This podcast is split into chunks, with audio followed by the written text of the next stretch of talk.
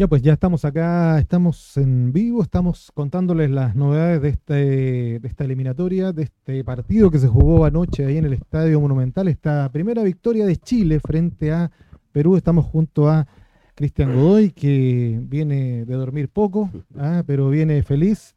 Viene feliz primero porque, por supuesto, ganó Chile.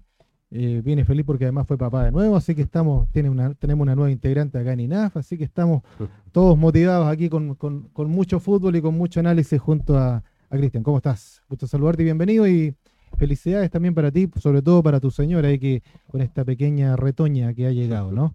Sí, bueno, muchísimas gracias. Y sí, pues feliz, feliz por esta semana en lo personal. Ya ha sido una semana perfecta y a eso a sumarle los tres puntos del día de ayer. Eh, fue como la, guinda de, la torta. sí, pues. ¿eh? Nada, con, todo el ánimo a, conversar sobre lo que, lo que vimos ayer y, también hacer una pasadita por, por los otros partidos de, las clasificatorias que también estuvieron bastante interesantes. Exactamente, una fue una jornada a ver, salvo tal vez Bolivia-Ecuador, bueno, y por supuesto el gran resultado de la jornada, ¿no? ese empate increíble de Venezuela. con Brasil en Brasil, con gol de un conocido nuestro además, así es que ya vamos a tocar ese, ese, punto. Pero vamos primero a lo, a lo de Chile, ¿no? a, esa, esta victoria eh, merecida, eh, la verdad que Chile, sin hacer una, una tremenda propuesta, me parece que fue más que, que más que Perú, eh, y al final pudo ratificar este, esta victoria de 2 a 0 eh, en la primera en la era de, de Berizzo en las clasificatorias, lo que le da un aire muy importante a Chile para lo que viene, no solamente para el próximo partido con Venezuela, sino para el resto también de, la, de las clasificatorias. Sí, bueno, Chile eh, presentó una, propuesta bastante similar a lo que venía haciendo. La verdad es que no, no sorprendió prácticamente con nada. Eh, jugó de forma muy similar a lo que hizo en el partido con Colombia. Yo creo que las grandes diferencias que se dieron con respecto a ese partido pasaron más por la propuesta del equipo rival, lo que permitió más o menos eh, hacer, en, este caso, el, rival de turno que era Perú. Pero yo creo que em, hay un pequeño avance, hay un pequeño avance en el sentido de que uno ya puede notar con claridad cuál es la propuesta del equipo eh, qué es lo que pretende hacer Berizzo.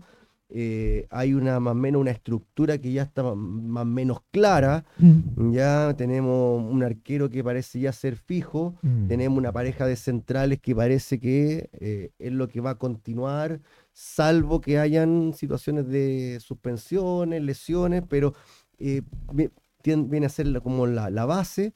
¿ya? Y más o menos se repiten los mismos nombres. Ya hay, hay algunas poquitas variaciones pero volvemos a lo mismo, tal vez por la lesión de Arturo, eh, que viene saliendo de una lesión Marcelino Núñez, pero vemos que... Eh, la lesión de Catalán ayer también. Claro, la lesión de Catalán que no era titular, eh, entró el, último partido, lo hizo muy bien y como que ganó ese puesto de la titularidad y bueno, le pasa esto que se lesiona, entonces... pero salvo ese tipo de situaciones, al parecer ya tenemos una, una buena base y, cierta claridad como para lo que, lo que va a venir ahora en la, en siguiente fecha. A propósito de lo que tú señalas, esto de, eh, que haya ya una base, eh, ¿dónde quedamos también o, dónde le podemos hacer un espacio, una cabida que me parece que debiera tenerla? Ayer por lo menos lo, mostró también en, en, este ingreso de Paulo Díaz, un hombre que anda muy bien, tal vez uno de los cinco mejores o uno de los buenos valores que hay en el fútbol argentino, para qué decir en River, que ayer por estas circunstancias entró, entró como lateral, luego después se, centralizó, luego se centralizó, siento que no desentonó para, para lo que corresponde para él. Eh, ¿Tiene espacio Díaz para estar ahí como titular? O sea, por lo que hace en River, yo creo que tiene todo el espacio del mundo. O sea, mm. en, lo que está haciendo en la Liga Argentina, eh, eh, es, espectacular. Ya, eh, el punto aquí es eh, dónde entra. sí, pues, ese es el punto. Yo veo que Berizzo pretende jugar con esta línea de cuatro. Mm. difícilmente vaya a salir Medel o Maripán. No, no lo veo.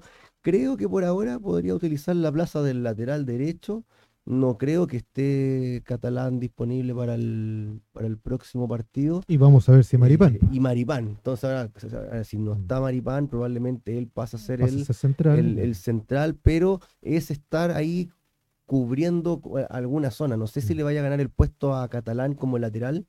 Ya Catalán tiene, creo que, más capacidades de poder atacar por la banda ya que, que Paulo Díaz, por ahí Paulo Díaz tiene cierta formación de lateral, pero para mí su mejor desempeño es como defensa central. Eh, posibilidad de, de, tres en el fondo, colocar a lo mejor delante de la catalán, en el lado izquierdo también adelantando un poquito más a Suazo. Yo, creo que quizás para ciertos partidos Puede ser, se podría pensar en, eso, pensar en, esa, en esa opción. Ahora, para un rival como el que tuvimos ayer, no, no veo Una, una opción más que las situaciones que se dieron mm. como para que Paulo Díaz pudiese entrar en esta en esta línea de cuatro como titular. No por una cuestión de capacidad de él, sino que por cuestiones de características. O sea, Medel es el, hombre, la experiencia, el que manda, mm. eh, que el jugador que tiene un muy buen timing, mm. junto con Maripán, que es un tipo que te ofrece fuerza, juego aéreo.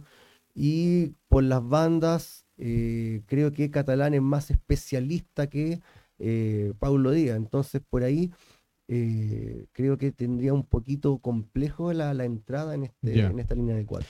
Ya, bueno, en términos generales vamos ahí a, tener la, formación, ahí están las alineaciones de, anoche, tanto de Chile como, como de Perú, con esta salvedad de, la lesión de Catalán, que fue rápidamente a los 10 minutos, 9 minutos se produjo esto y produjo una modificación rápida, y ya al final del primer tiempo también con, con lo de el mismo Maripán, que fue resuelto, me parece, de buena forma por parte del cuerpo técnico, eh, el equipo se adaptó.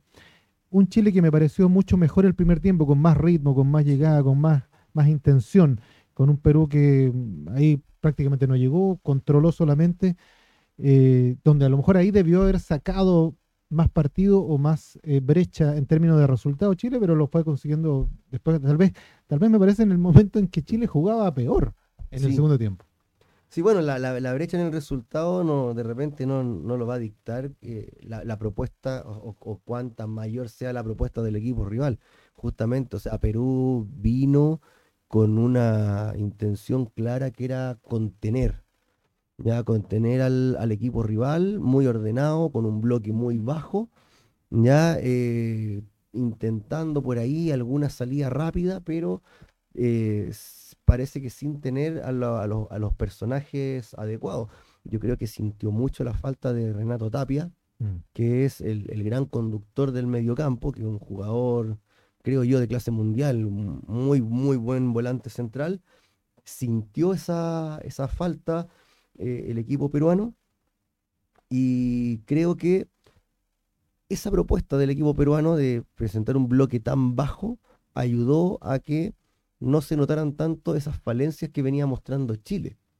¿ya? Eh, los problemas en la salida desde el fondo, eh, un equipo que por ahí es muy predecible mm. y que bueno, ayer, o sea, se notó en qué sentido, de que cuando Perú retrasaba bien todas sus líneas, a Chile le costaba progresar en la cancha, progresaba con total facilidad eh, en, la primera, en la primera mitad del, del campo, pero cuando ya había que pasar la mitad de cancha, era cuando ya le costaba.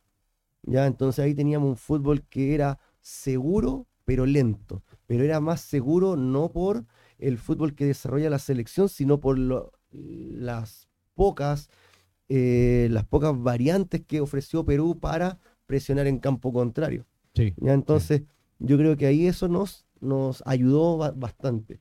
Ya eh, llegó a contener el equipo peruano, eh, eh, algo que al entrenador Reynoso se le ha criticado bastante mm. eh, en Perú. Se sabía que venían, a, venían a, con ese libreto, ya es lo que ofrecieron con Paraguay, con Paraguay más entendible, estuvieron medio partido con un hombre menos, ya, pero cuando estuvieron 11 contra 11 presentó más o menos lo mismo. Ya, y, es como tienden a jugar los equipos de Reynoso, entonces no, no fue aquí que una sorpresa que el equipo peruano se parase tan atrás. Sí, ¿ya? Entonces yo creo que eso nos ayudó a, a, que no se notara por ahí tanto los problemas a la hora de salir jugando desde el fondo. Fíjate que a propósito de eso, eh, de salir jugando, entrando más allá del análisis global y, grupal, que bueno, al final es como uno lo, realiza, lo tiene que hacer, eh, y hemos visto también, y estamos viendo siempre hombre por hombre, primeros minutos, primer tiempo y parte del segundo, me empezó a eh, inquietar la, la cantidad de errores de pulgar, fíjate que a propósito con este tema de la salida, que fue un hombre que siempre es muy regular y que estaba, no sé, no, no lo hallo como el pulgar que debiera ser, ¿ah? el, que, que, que, uno conoce o que está jugando en Brasil. Eh, dio, eh, no dio estabilidad en el medio campo. Sí, sí, anduvo bastante impreciso, creo que fue por ahí en eh, el punto más bajo de la selección. Mm, sí, Estuvo impreciso en los pases, impreciso en los controles, ya por ahí a veces, a veces controlando sin el perfil adecuado y además me sobraba en, labores defensivas. Oye, qué buen yo también, fíjate. Me parece que buen punto el que toca, pues lo había analizado, siento que este, esta formación para enfrentar a ese Perú, un Perú que no proponía nada, a mí también me sobraba un, un, hombre de quite y tenía, había mucho o, demasiado para un control que no era necesario o que prácticamente no se dio. Sí, exactamente. Creo que a mí me sobraba ese jugador en, labores defensivas. O Méndez, ¿no? Claro, que, Méndez es más mixto en el fondo. Claro, Méndez es más mixto, pero puede jugar ahí bien centralizado. Pero era un jugador que por ahí sobraba un poco. O sea, claro, te, ofrecía las superioridades numéricas necesarias de repente. A lo mejor, eh, si no estaba ese jugador ahí, eh, hubiesen tenido más eh, carriles, más pasillos por donde pasaba el equipo peruano. Entonces, a lo mejor, claro, esa, esas funciones que de repente no se ven, que es hacer las coberturas, mm. de repente doblar una marca, de repente marcar una línea de pase, eh, son importantes y quizás si no hubiese estado, el equipo peruano hubiese podido progresar de mejor forma por el carril central y hubiese sido peligroso. ¿ya? Pero em, después cuando teníamos el balón, tampoco aportaba eh, ritmo en, la salida desde el fondo, anduvo impreciso ayer entonces creo yo que eh, no fue el aporte que, se esperaba de un jugador como él y, creo que por ahí me, sobró un poquito en la cancha. Y a diferencia de Pulgar, que a mí también, que no sé si tampoco eh, eh, Berizzo iba a, reemplazarlo, yo creo que el primer candidato a reemplazar era Méndez, en este caso si quería haber, haber una mejoría como si lo hubo, como si lo hizo con Marcelino Núñez, pero a diferencia de lo de Pulgar, y acá eh, no es que nosotros nos estemos tirando las flores siempre, que no, ah, nosotros no, nos miremos el ombligo permanentemente, pero desde siempre nosotros, no es que defendamos, ¿no? nosotros eh, analizamos, o Cristian lo analiza siempre de esa forma, la participación de Diego Valdés, que me parece que fue el mejor jugador de la cancha ayer, no solamente por el gol, que el gol fue bastante feo, ¿ah? digamos, seamos, seamos honestos, fue gol, da lo mismo con que le pega, aunque le pegue con la oreja, daba lo mismo, pero es más allá de ese gol, la funcionalidad, el ritmo que, le dio, las variantes que le entregó también a un Chile arriba que además contó con un, un Brereton que me parece que está acusando la falta de fútbol que no está teniendo también allá en el mm. Villarreal. Sí, bueno, eh, creo que eh, para mí eh, Valdés fue el mejor jugador de, Chile. Para mí también. Y por ende, creo yo, del partido. Ya fue, es un jugador que presenta mucha, te ofrece mucha movilidad, mm. ya esa movilidad donde él va buscando espacios donde aparecer como una opción de pase constante, eh, con el tiempo suficiente para poder dar un buen pase, para poder generar otros espacios. ¿ya? Y eso es lo que ofrece eh, Diego Valdés. También te ofrece eh, cambios de ritmo, cosa que hemos perdido en la selección. Eh, la selección ha tendido en, el último tiempo, y no, tan solo con este cuerpo técnico, con los anteriores, a ser un equipo muy monótono, predecible. Mm. Y Valdés te ofrece eso, de que puede jugar corto, aparece de nuevo, recibe otro pase corto y de repente puede aparecer con un cambio de frente, un pase largo, un pase en profundidad. Hizo uno buenísimo. Sí, entonces, entonces eso es lo que te, lo que te ofrece eh, Valdés y que en los últimos años no te ha ofrecido ni un otro jugador en la selección. Mm. No estoy diciendo que sea mejor o peor, son las características, son, son los conceptos que él ofrece Exacto. que otros jugadores por ahí no, no lo ofrecen y podemos ir de repente a, jugadores que son mejores que, que, él en el sentido de que tienen más trayectoria, que jugarán en ligas más importantes eh, pero que con otras características. Sí. Entonces, cuando Chile necesita ese cambio de ritmo, ese pase en profundidad, esa alternancia en el juego, es Valdés el que lo ofrece. Después hizo un gol ahí eh, bien, bien de circunstancia, o sea, Sí. un- a- aparte de que fue feo el gol, también fue un, un saque de esquina que mm, por ahí no, no despejaron antes, hasta da un bote dentro del área, eh, o sea, totalmente fuera del contexto del mismo partido, ya, eh, sin importar el, el- el gol, eh, fue el jugador que más generó Sí. durante, en, durante los 90 minutos. Absolutamente. Fue, fue el que incluso me parece que a ratos eh, se retrasaba y recuperaba mucho más barato que el mismo Alexis, por Sí. ejemplo. ¿ah? Que Alexis nos tiene acostumbrado a esa, fa- a esa faceta, Sí, pero Diego Valdés lo vi, pero con mucha movilidad y como dices tú, de repente mandaba unos. es que, unos es que también Diego Valdés maneja mejor esa función que, que Alexis. Claro. Y co- como, como te decía recién, o sea, Alexis Mm. tendrá una trayectoria mucho mayor, jugó en los mejores equipos del mundo, pero Alexis cuando tiende a retroceder es capaz de controlar, generalmente de espalda, es capaz de sacarse un rival girando, ya, pero eh, falla en la toma de decisión en ese sector de la cancha. ¿Ya? ¿Por qué? Porque él está acostumbrado a otro tipo de toma de decisiones. Mm. Entonces termina con un pase erróneo o tiende a retener mucho el balón y lo termina perdiendo. Entonces cuando el equipo está defendiendo y él baja a defender, el equipo está ordenado defendiendo. ¿ya? Y de repente va y recupera un balón.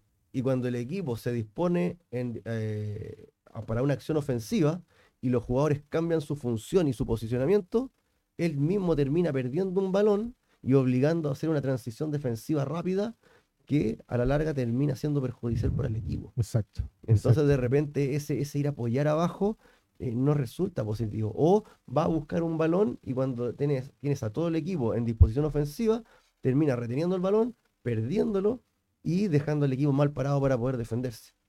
Entonces no es tan solo sí ir, apoyar, ayudar, sino que es hacer cosas, las cosas correctas.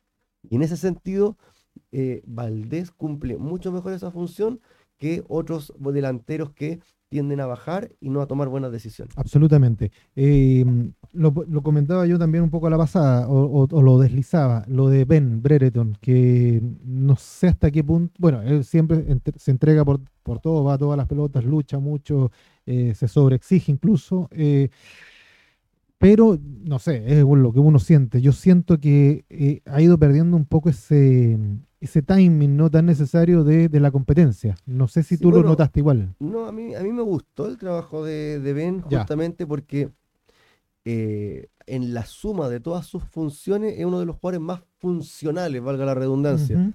Ya en, eh, él cumple labores tanto en ataque como en defensa y súper importante en las transiciones. Mm. Él es rápido en las transiciones. Sí, muy Entonces, rápido, muy encarador. sí. Entonces, eh, a ver, el fútbol actual se está definiendo mucho en acciones a balón parado y en transiciones.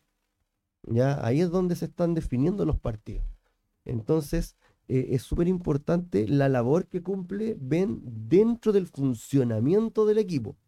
¿Ya? Y en ese sentido, para mí es un número puesto. O sea, no, para mí no hay cuestionamiento de que Ben debe estar jugando de titular. ¿Ya? Ahora, que, eh, ¿dónde va el, el- el tema? Es si ha bajado un poco su rendimiento en cuanto a la productividad ofensiva, si es producto de que tiene que cumplir más labores defensivas, que tiene que, cuando tiene que encarar, qué sé yo, al, al lateral, no es un balón que recibió dos o tres metros antes, sino que es un balón que recuperó o que recibió 10, 15 metros antes. Entonces ya viene con un mayor desgaste dentro de la misma jugada. Exacto. ¿ya? Entonces, puede deberse a eso. También podríamos sumar un poquito este cambio de equipo, que, pare- que- que yo sigo, lo sigo viendo como algo positivo, Mm. pasar de la segunda división de Inglaterra a la primera de España. eh, el, el hecho de que él se logra adaptar a ese equipo ya, ya va a significar una mejora como jugador. Ya, porque va, con- va, va a adquirir nuevos conocimientos, nuevos conceptos, ya nuevas habilidades que va a poder entregar a la selección. Mm. ¿ya? Eh, y, está en un proceso. Sí, Entonces, sí. en ese sentido también hay que, hay que esperarlo eh, un poquito, pero para nada creo que es cuestionable el, trabajo de él. También hay que entender que eh, él en Inglaterra y en España juega como uno de los tres delanteros. Ya acá en la selección juega como un volantero. Ya él juega más retrasado. Eh, por lo general él juega eh, en una disposición de tres delanteros donde está él con otro puntero más un delantero centro por delante de los volantes. Por lo general una línea de tres volantes. ¿ya? ahora él juega, pero juega por una banda, por la banda izquierda, pero por donde tiene, por lo general, dos jugadores por el medio. Perfecto. Que es como lo, que vimos en Uruguay, que entonces no es que haya uno solo y tenga tres jugadores en el medio, sino que ahora él tiene que cubrir más espacios hacia, atrás. ¿Por qué? Porque el carril central ya no lo están cubriendo tres, sino que lo están cubriendo dos jugadores por lo general. Entonces, claro, tiene que cubrir eh, estos espacios, lo hace jugar con un perfil distinto. No es lo mismo eh, controlar un balón frente a un defensa que frente a un volante. Ya la forma de perfilarse es distinto, la forma de cubrir el balón es distinta y la forma de progresar es distinta. ¿ya? Más la, disposición de los compañeros que también es distinta. Absolutamente. Eh, igual eh, tú sigues como en esta, comillas, campaña de que Ben estaría, funcionaría mucho mejor en el centro que, que, abierto por los costados?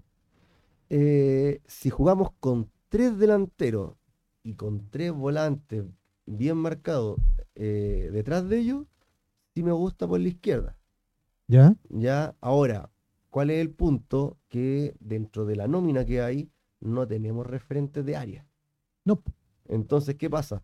Que yo pensé que podíamos ver a Mora incluso ahí en algún minuto. Era una opción. Sí, pero no. Pero, pero, pero Mora tampoco es un referente de área. O sea, es el más, más referente si no, que mira, si, no, le hacíamos el gol a, Perú, hubiésemos tenido que buscar alguna otra opción. Mm. ¿Qué otra opción hubiésemos tenido? Que meter más gente en el área, es lanzar a lo mejor centro aéreo, a ver si se gana algún balón aéreo o, o, remate de distancia. Mm.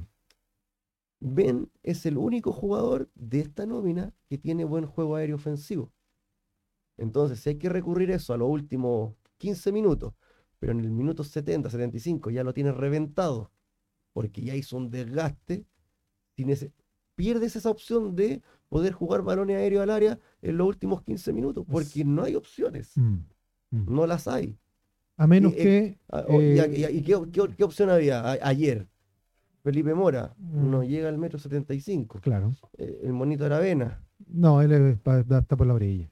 Entonces no teníamos opciones. Que de hecho la vez que, la tocó por la orilla respondió claramente a, esa, labor, Entonces, para mí, por la nómina que había y por las características, no sé si él juegue mejor por el centro. Creo yo que podría jugar un poquito mejor por el centro, al menos en la selección. Pero en la selección es el único jugador o el que mejor puede cumplir el rol de 9. Mejor incluso que eh, eventualmente, pongámonos en el caso, jugando, ¿no? Eh, ficción, que Damián Pizarro. Es que no estaba en la nómina. Ya no, no, pero pongámonos en la ficción de que, por eso te digo. Es que iba a ir para allá. Ah, ya, que, que no entiendo. Que, siempre me adelanto a las jugadas. Hoy día no entiendo. Ah, eso es ficcionalmente, porque la cancha jamás lo hice. pero... Exactamente, hoy día no entiendo por qué Damián Pizarro no está en la selección nacional. Ya. No lo entiendo. O sea, hace tres meses, y cuando estuvimos justamente conversando con, con Hernán Caputo acá, hablábamos de que el chico es muy funcional, que ayuda en la presión, que es potente, que gira, que es capaz de sacarse un rival, que genera espacio, arrastra marca, pero le faltaba el gol. ¿Y ahora? Y, que había que esperarlo. Y siempre dijimos, a este chico hay que esperarlo, porque los goles le, van, a salir. Pero el tipo te ofrece todo. Mm. Te ofrece todo lo que necesitas de funcionamiento por el centro del ataque. Y si, la, y si el cuestionamiento era que le faltaba gol, o que, o que no, las asistencias por último, que pivoteara, que habilitara a un compañero, hoy día ya casi llega a 10 en Colo Colo. Mm, en, dos meses. Mm. Entonces tiene todo más gol. Entonces no sé qué tiene que demostrar más Damián Pizarro hoy día para poder estar en la selección. Eh, Aunque sea como alternativa. Sí, como en la, en la, selección, como nómina. Titular, no sé, ahí después ya podemos jugar lo, que quiera. Pero no sé qué más tiene que hacer para estar hoy día en la selección adulta. más, más eh, no, no, sé si atributo es la palabra, ¿no? pero más eh, ni capacidades. Más estrellita, le voy a poner cualquier nombre que, el mismo Mora, a lo mejor para haber estado, ¿no? Si, si tuvo Mora, ¿por qué no pudo haber estado Pizarro, me refiero? Sí, yo, yo creo que sí. Ahora ya empezar a hablar de nombre. Sin desconocer la labor y el trabajo de Mora, a eso me refiero. No, no, pero, no quiero, no quiero pero, es por, pero es por características. Mm. Es por características. Yo creo que eh, te ofrece justamente lo que no te, no, te pueden ofrecer otros jugadores, que es aguantar un balón de espalda, girar, ganar en potencia, eh, presionar. Mm. Eh, no hay otros jugadores que lo, que lo hagan. Entonces, para mí, era una alternativa importante para la, Absolutamente. Yo ayer, ayer, lo miraba. Ayer. Exacto. Ayer lo miraba, veía, veía eh, de hecho cómo llegaron los goles. Eh, eh, bueno, le dimos duro o, criticamos bastante a Pulgar, digamos que dentro de todos sus errores también tuvo este acierto, ¿no? Este pivoteo hacia atrás que vino al mm. centro, pivotea él muy bien y logra habilitar a, Valdés que le pega con cualquier parte, pero lo, va adentro. Y lo otro es eh, también una jugada por la orilla, la muy buena jugada de Aravena que ya había ingresado, que se lleva su marcador por velocidad, porque fíjate que nunca se pudo llevar a Advíncula, que es un hombre que tiene mucha experiencia, tiene mucha. Pero cambió el marcador o Advíncula no estaba marcando y sí pudo generarse ese espacio eh, Aravena, metió un muy buen centro, que fue un poco a media altura, ni siquiera fue a la cabeza. Ahí me parece que se queda mucho en la defensa, también el arquero Gallese, que, que mm. por arriba tenía, parece, bastante problema y un poco con la planta del pie Marcelino logra, logra resolver. ¿A qué voy? A que esas situaciones de que, al final ninguno de los dos fueron de cabeza los goles, pero fueron como por centros aéreos. Teniendo centro aéreo con un hombre que puede ir muy bien al cabezazo, en este caso, como ven, o el mismo Pizarro, imagino que puede ser una muy buena opción como tú lo señalas. ¿Mm? Sí, exactamente. Em, creo que eh, ofrece otras alternativas que no tenemos. Y si justamente tenemos un jugador como Ben, que te puede ofrecer algo similar, pero lo tienes jugando por la banda, mm.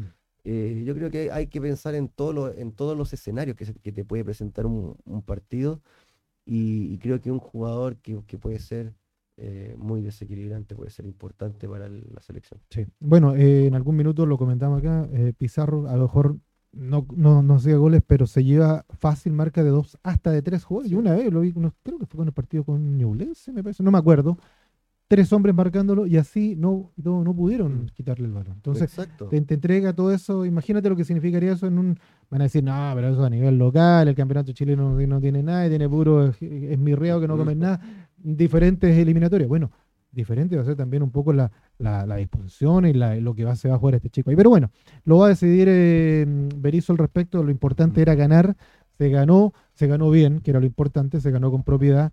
Eh, ahí estábamos sufriendo con el 1-0 porque había despertado un poquito Perú, pero ya con el 2-0 le da un golpe anímico. Punto importante, que lo destacó o no, más bien lo comentó Alexis en las declaraciones posteriores, el tema de la cancha. El tema de la cancha para muchos jugadores chilenos fue un factor, claro, sale lo típico, la cancha es para los dos, los dos juegan en la misma cancha, pero para un equipo que está proponiendo, como Chile, que, además que le gusta mucho, a Alexis que le gusta mucho el, juego, al RAS, ¿no? es muy, más muy, perjudicial es más perjudicial. que está rompiendo. Sí, eh, si bien la cancha mejoró, está, está mejor que como estaba antes, eh, está excesivamente blanda, me parece, y por ahí, bueno, por ahí se generó la lesión de Maripampa.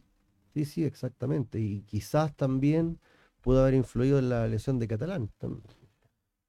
No, no, no fue una, una lesión articular, pero justamente una, cancha en esa, de esas características que tiende a tener un poquito más de irregularidades, eh, le exige más al músculo. Mm, y si lo de Maripán, que al parecer es un desgarro, creo.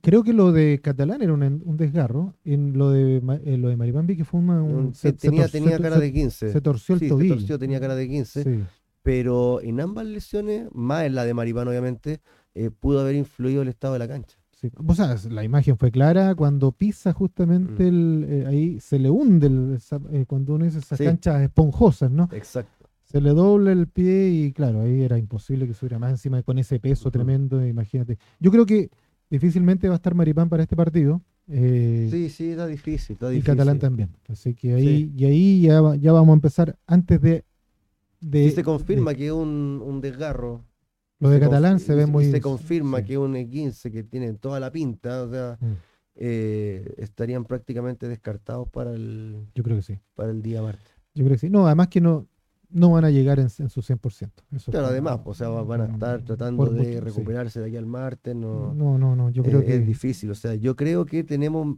la- o- las opciones suficientes como para no necesitar de que, de, de que jueguen el día martes.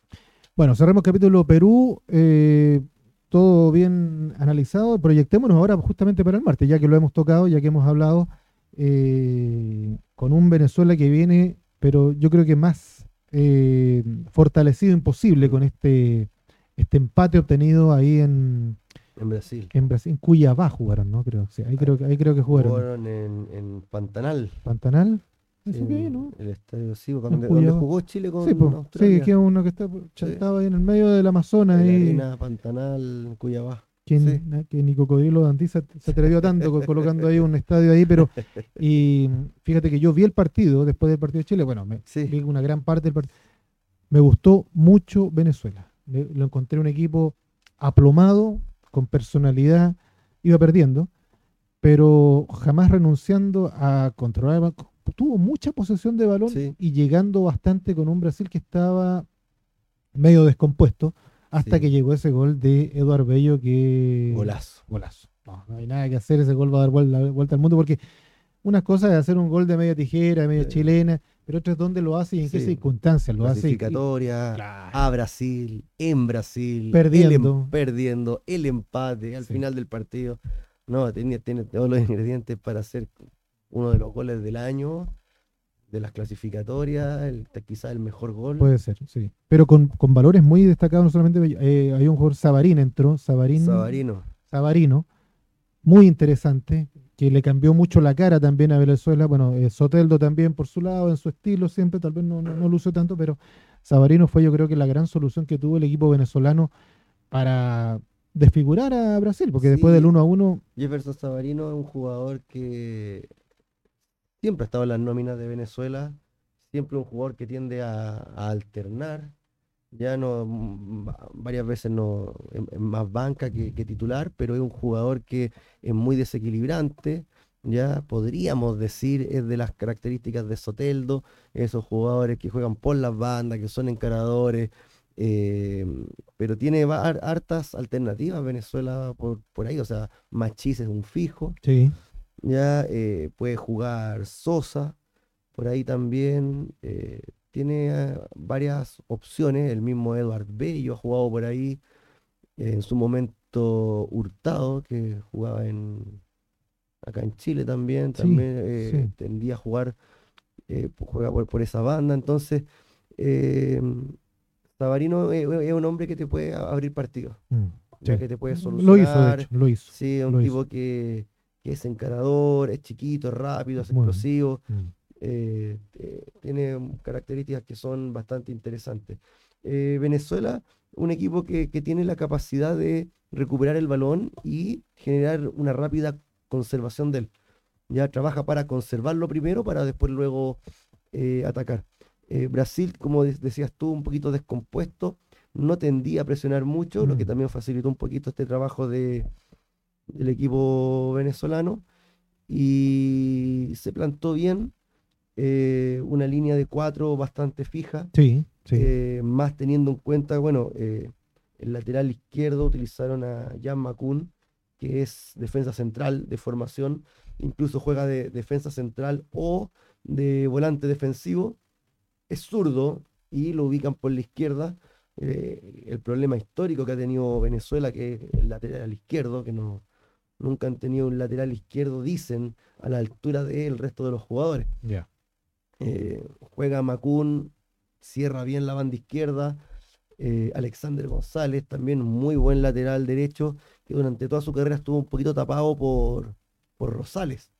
Ya el jugador el ex Málaga, Exacto. que tuvo su carrera por, en, en Europa. Mm. eh, estuvo un poquito tapado ahí en, en su carrera en la selección, pero que también es, es un lateral que, ojo, tiene eh, es un lateral de tendencia ofensiva, ya tiene la, posibilidad de, o las características de proyectarse bastante por la, por la banda derecha. eh, una dupla de volantes centrales, la experiencia de Tomás Rincón, más el tremendo talento de Yangel Herrera. Ya eh, creo que le, dan un, le, han dado un muy buen equilibrio a, este equipo en lo que es el controlar los espacios, en la recuperación y en tener la capacidad de recuperar y conservar. Es lo que hizo ayer, pues. Es, lo, que hizo. lo que hizo. lo hizo mucho, muy, mucho control de balón, sí. Y lo hizo muy bien. No se desesperó, eh, teniendo a Brasil al frente. O sea, no era. Eh, llegando en bloque, además, eh, generando un fútbol que, insisto, yo creo que incluso hasta físicamente lo encontré mejor, que terminó mejor que Brasil. Sí, puede ser. al, final del partido se bueno, quizás también por, por, por el gol y todo eso. Claro, eso parte psicológica. eso te se le vio entero, se le vio terminar el partido bastante mm. entero al equipo. Eh, me gustó mucho, por la selección venezolana, ver a, eh, al muchacho Córdoba, ya. en delantera, un chico que no ha tenido mucha presencia en la selección, eh, por ahí porque estaba por ahí un poquito tapado con Joseph Martínez, con el, mismo Salomón Rondón, por ahí uno que otro delantero que por ahí aparece, pero eh, Córdoba eh, es un jugador que eh, hizo prácticamente toda su carrera en Alemania, jugando en equipos de la, de la Bundesliga, de la, de la primera división del fútbol alemán, siempre siendo titular o alternativa. siempre teniendo alguna cuota goleadora, pero por ahí un poquito tapado por, por estos otros eh, como Salomón Rondón, que tiene su, buena trayectoria en Premier League, en su momento por Joseph Martínez, que era goleador eh, histórico de, la Major League Soccer. Entonces, que ayer apareciese eh, este muchacho me llamó la atención y creo que lo hizo bastante, bastante bien. Y ahora, em, Chile, proyectándolo para ese partido, eh, se nos había olvidado, o a mí se me había olvidado específicamente, eh, ¿qué te pareció el debut de un hombre que ah, ah, pedíamos mucho, o muchos lo, querían ver ahí como era Fernández? Matías Fernández, que no por las circunstancias ya sabemos por lesión, pero ingresó y aparentemente no, no lo hizo mal. Eh, la verdad creo que no aprovechó la oportunidad. No aprovechó, a tu juicio, ya. Como pudo haberlo hecho. Eh, en, labores defensivas estuvo correcto. Que no tuvo mucho. No tuvo mucho, la verdad. Entonces mm. no fue muy exigido, pero cuando tuvo que hacerlo hizo eh, correcto. Ya, pero. Esperabas más de él. Eh, esperaba que, aportara un poquito más en ofensiva. Ya. Ya, y creo que justamente uno de los problemas que tuvo Chile era al momento de progresar, de, era generar espacios por las bandas. Mm. Ya, ayer por lo general también Gabriel Suazo tampoco se eh, generó lo que tiende o, lo que puede generar por, por la banda izquierda. Sí, tuvo un par de jugadas buenas, en una que llegó casi, casi anotó gol, pero... Mm, es que, eh, sí, tenía mucho respeto a Víncula. Pero claro, estaba Víncula por, por, la banda y, y, con Víncula suelto también. Entonces, no, no estaba jugando de lateral derecho, estaba jugando suelto por la derecha, mm. más arriba. Entonces, claro, tenía una... Tal vez la, la mayor amenaza que, que, tenía el equipo peruano estaba a, su cargo. Entonces, eh, nos costó mucho generar por las bandas. Y, y creo que eh, tuvo un, escenario adecuado Fernández para poder mostrar que podía ser una válida alternativa por, el sector derecho. Creo que sin jugar mal la desaprovechó. Bueno, esto está dentro también de las circunstancias de la, y del encargo de las labores que le haya generado o le haya entregado al mismo Berizzo. a lo mejor él puede tener toda la intención de proyectarse, pero dice, oye, no, chántate ahí, frénate ahí, llega es probable. Es, probable que también sea una cuestión del, del, del, modelo, de la, organización del juego y que le, dieron ciertas, ciertas funciones a, cumplir. Ya es, probable que haya ido por ahí, pero eh, creo yo que todavía tenemos este, este cuento con el lateral, derecho. lateral derecho. Creo que Catalán, por lo que hizo el partido anterior, eh, quedó con medio pie o medio peldaño por mm. delante del, del resto. Eh, creo que eh, ni uno de los otros laterales derechos que han, han habido ahí han dado el ancho. No, no, no. no estoy diciendo que no puedan darlo, Ojalá todos lo pudiesen dar. Sí, sí. eh, pero Mesa tuvo en su momento, Delgado. Mm. eh, ayer eh, Fernández. Fernández creo que no, no, no han mostrado, no, el mismo Soto, que, Sí, es una opción, no han demostrado que son mejores que el resto. Y Por lo menos mejor que Catalán, que en este caso y que claro, en este caso Catalán demostró en el partido con Colombia que tuvo una labor muy compleja teniendo que controlar a, a Luis Díaz, Sí. lo hizo espectacular y más encima eh, ayer se le vio mu- muy activo intentando Mm. atacar por la banda, tuvo una primera jugada donde llega a línea de fondo con un pase buen de primera, un Sí. cambio de ritmo de Valdés justamente, que le llega un balón, la- eh, da un pase de primera, el tipo llega a línea de fondo, saca un centro y después la segunda, a los 10 minutos ya estaba proyectándose nuevamente y tuvo el problema muscular eh, que todos sabemos. Ya, eh, con esto, con este escenario, ¿no? Con estas propuestas, con estas observaciones de Chile, de Venezuela, y bueno, con el Chile que, que enfrentó a Perú, Chile debería repetir el, a tu juicio, o va a repetir en la misma formación con la que terminó jugando, no, a ver, con la que casi terminó jugando frente a, a Perú, salvo las exclusiones en este caso de Marcelino y de Aravena, es decir, Chile debería ir con Cortés, con Fernández, con Medel, con Díaz, estamos, estamos Sí. y Suazo, se mantendrá a Pulgar, Méndez y, aquí Aranguis eh, lo, lo incorporamos, sumamos a Valdés más Ben y Alexi. Eh, yo creo que por los nombres que hay en la, en la nómina, no sé si vaya a agregar a alguien más, eh, la línea de cuatro del fondo eh, debiese ser esa. Fernández, Medel, Díaz, Suazo. Sí, yo en lo personal, replanteándome la posibilidad del lateral derecho. ¿Ya? Ahora, muchas otras opciones no tenemos. No. Echeverría podría jugar ahí. Podría ser una opción. Es que Echeverría yo creo que lo va a mantener al medio. Ahora, en el medio, creo que me- lo- la labor de Méndez y de Echeverría fue buenísima. Sí. Ya jugadores que llegan a- al ataque, eh, que llegan con opción de remate, con opción de último pase. Eh, vimos a Echeverría que se perdió dos goles. Mm. Ya, pero Uno que- increíble. Pero que se pierda dos goles Mm. quiere decir que se generó dos opciones, que es lo más complejo. Sí, Ya, después lo otro es echarla adentro nada más. Entonces, para mí Echeverría, que creo que está ganando esa pulseada de todos esos volantes que tenemos hoy en día, que probablemente tengamos esa, esa propu- esa propuesta con línea de, de tres, ya con el volante central, que en este en, eh, ayer fue Pulgar, Mm. con Méndez y Echeverría, que son estas dos especies de pistones que, que bajan y que suben. Eh, yo creo que estos dos, Méndez y Echeverría, eh, empiezan a, a agarrar fuerza. Ya, ya. Ya, lo de Pulgar, lo, por, por el rendimiento que tuvo ayer, eh, no sé si habrá algo específico que le habrá pedido Berizzo. Mm. Yo lo podría cuestionar un poquito. Podría entrar Aranguis en ese, en ese puesto, creo yo, Por pulgar. por Pulgar. O una, una opción también es que Méndez ocupe esa posición. Ya, sí, sí, que la sabe hacer, la hizo lo ya, y la opción de que entre Marcelino. Marcelino también. No sé si también Marcelino esté para 90 minutos. Ayer entró en el minuto 88, o sea, Sí, sí, sí. entró a, a cerrar el partido. Entonces, Entró para eh, los aplausos de Valdés. entonces, claro, exactamente. Ah. Y, y yo creo que, bueno, esas son cuestiones que las va a ver el cuerpo técnico durante la semana, o sea, durante aquí al, de aquí al martes. Entonces, hay, hay, hay, varios factores, el factor físico, no sé si Arangui esté para 90 minutos, Mm. ya eh, no, como para que empiece de titular.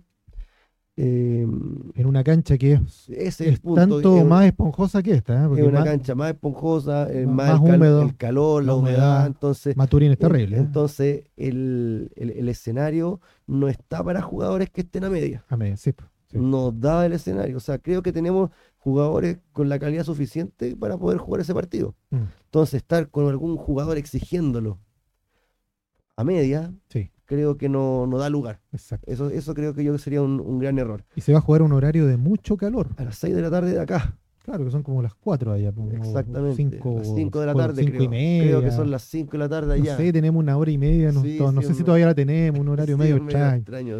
Pero hace muchísimo calor en Entonces, el calor, la humedad, entonces necesitamos jugadores que primero que todo estén que apunto en la parte física. Exacto. ¿ya? Y, y creo que tenemos una cantidad de suficiente de jugadores como para no estar dependiendo de la calidad de algún jugador que esté a media máquina. Valdés para mí fi- fijo, No, sí, no, sí. Fijo. Sí, sí. Ben y Alexis fijo. Eh, la duda que tengo es si va a jugar Alexis como referente de área, Ben por la izquierda y algún jugador eh, vaya a cumplir esa, esa función como lo que hizo Aravena en Uruguay. Ya. Ya que vaya a poner a un jugador para cubrir bien la, por la la- subida del lateral. Ahora, ojo, por lo menos en el partido de ayer, el lateral izquierdo de Venezuela no ofreció proyección. No sé si jugando de local contra Chile vaya a plantear el partido de la misma forma que de visita con Brasil y utilizar un jugador como Macún como lateral izquierdo. Ya, ya. Bueno, eh, voy a, decir algo que, se me había olvidado. Incluso ayer viendo el partido, bueno, uno lo ve siempre acompañado, qué sé yo. En algún minuto comenté algo que me quedaron mirando así como con cara de, de qué está hablando este tipo. Quiero que, hay que aprovechar que me cortes la cabeza, ¿no? O me levante un poco el pulgar. En algún minuto cuando miraba a Echeverría, yo dije, Echeverría en un futuro, espero no muy largo, va a ser un casi una especie de Vidal en cuanto a la capacidad de funciones que pueda cumplir. Me parece que es un jugador que, que es indefinible como su función, pero, Sí.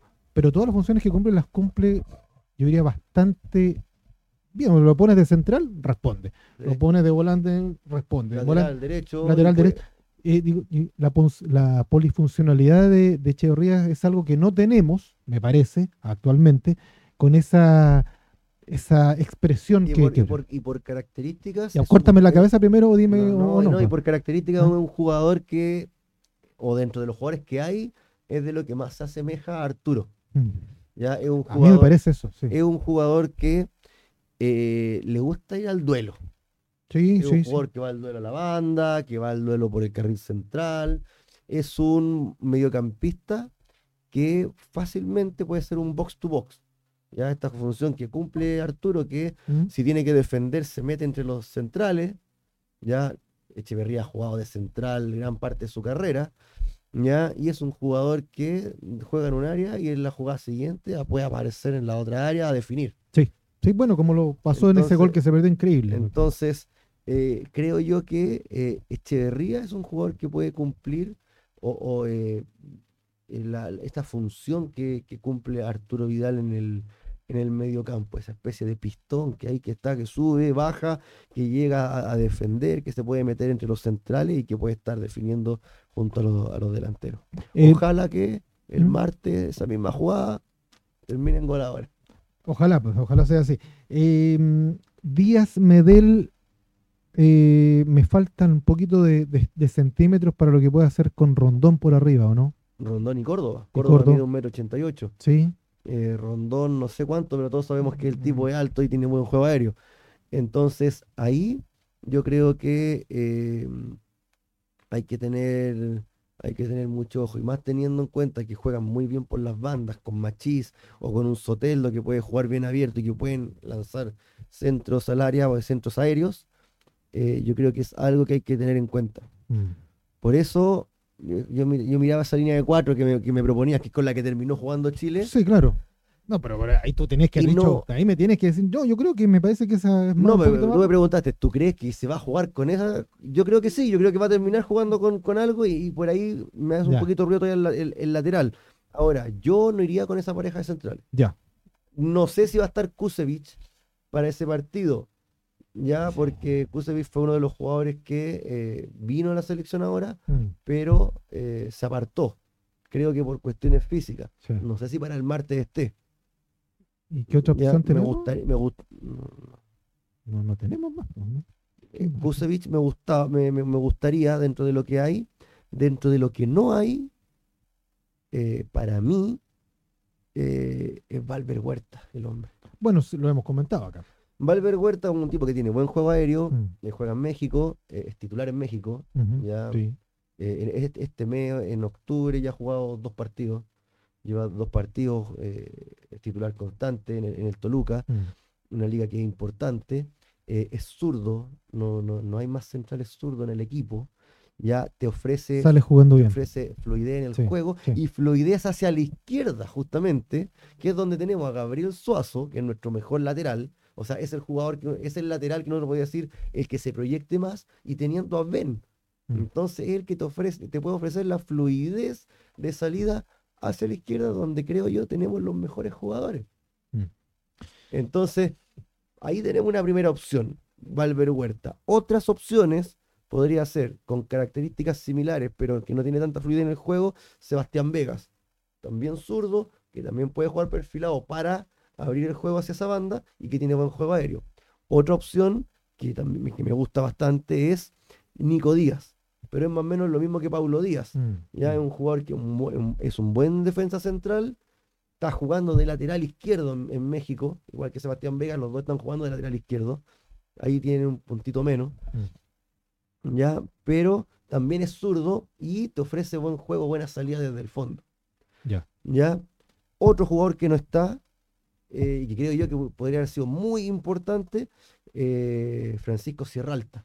Justamente pensando en que no tenemos ese volante central, o, o que por lo menos Pulgar no anduvo tan bien, tiene muy buen juego aéreo, tiene buen remate de distancia, y además Sierralta es defensa central de formación Sí, y juega también de lateral de derecho. lateral derecho. Exacto. Lo hizo en Palestino, eh, que cuando jugó en Palestino, cuando tuvo préstamo, creo que un semestre, Mm.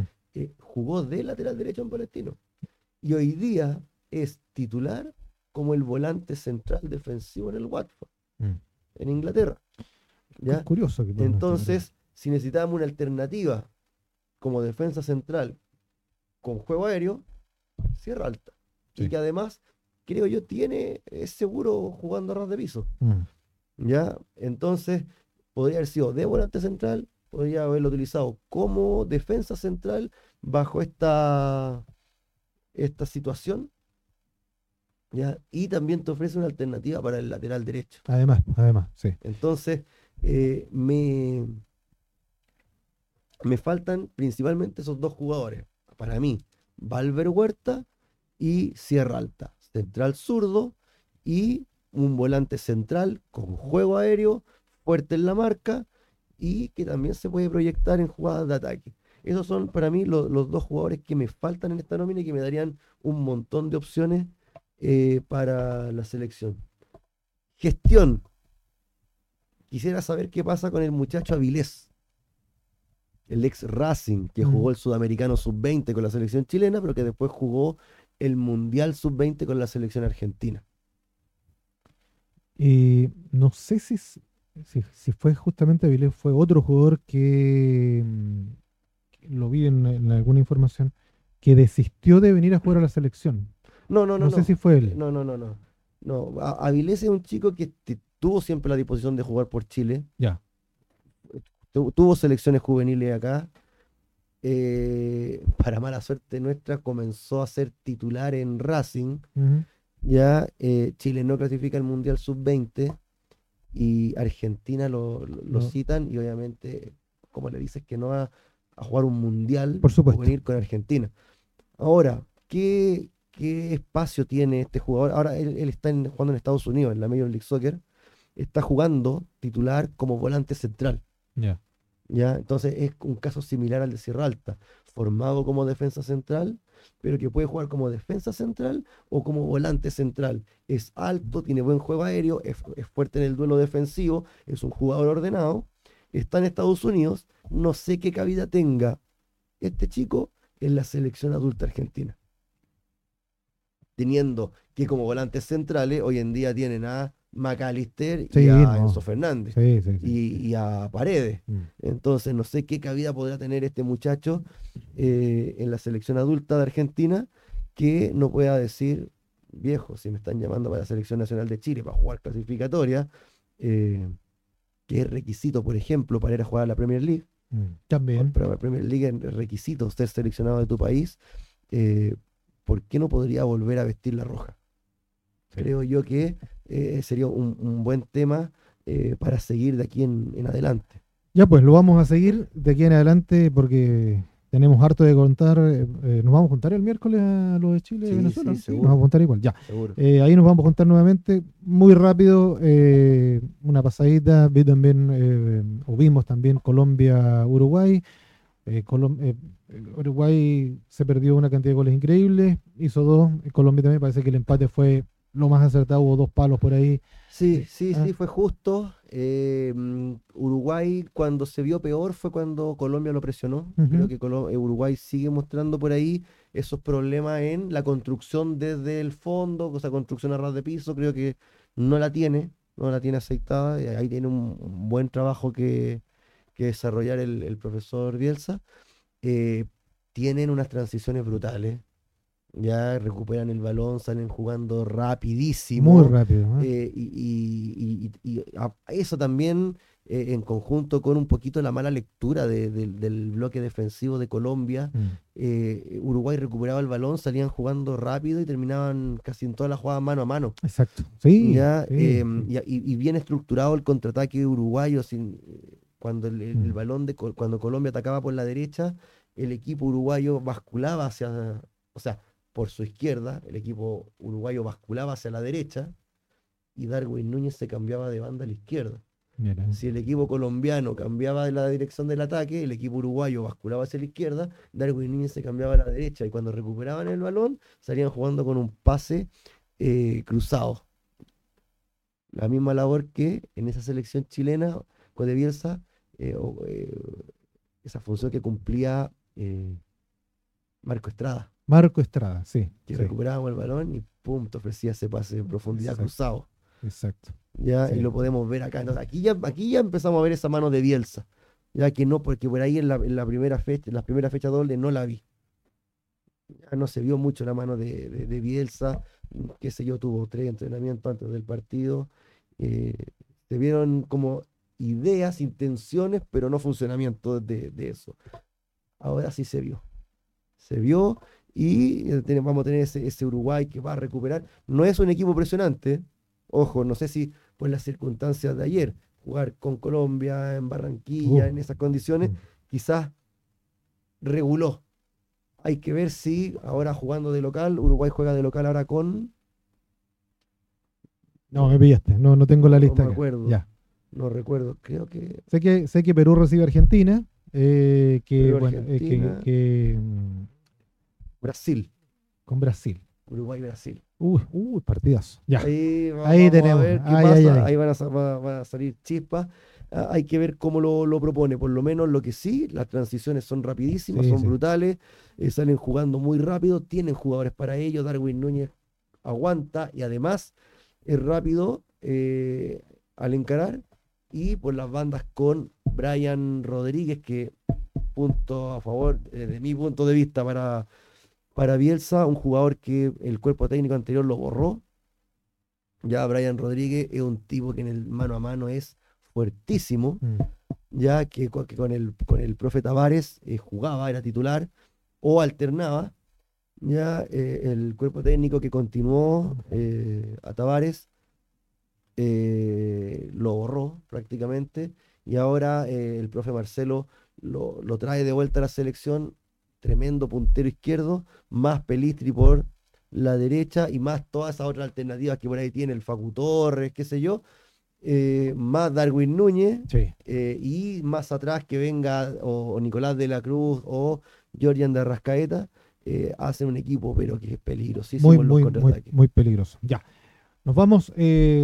ah, paréntesis solamente. Muy buena dirección de ese partido de Piero Massa, chileno, árbitro. Eh, Sí, sí, sí, lo, lo- lo- lo hizo bien. eh, Eh, no le lo, tembló. lo que no me gustó, ¿Qué no le gustó? terminó el primer tiempo, eh, el primer tiempo fue sí, saque de esquina para Colombia y no dejó jugar el saque de esquina. Ah, bueno, ya. no me gusta. Y, y ya, y ya te genera que te vayan a reclamar los Sí, jugadores. bueno, pero, Bueno, ya, pero ya estaba cumplido el tiempo, Sí, incluso sí. se habían pasado en el tiempo y bueno. Sí.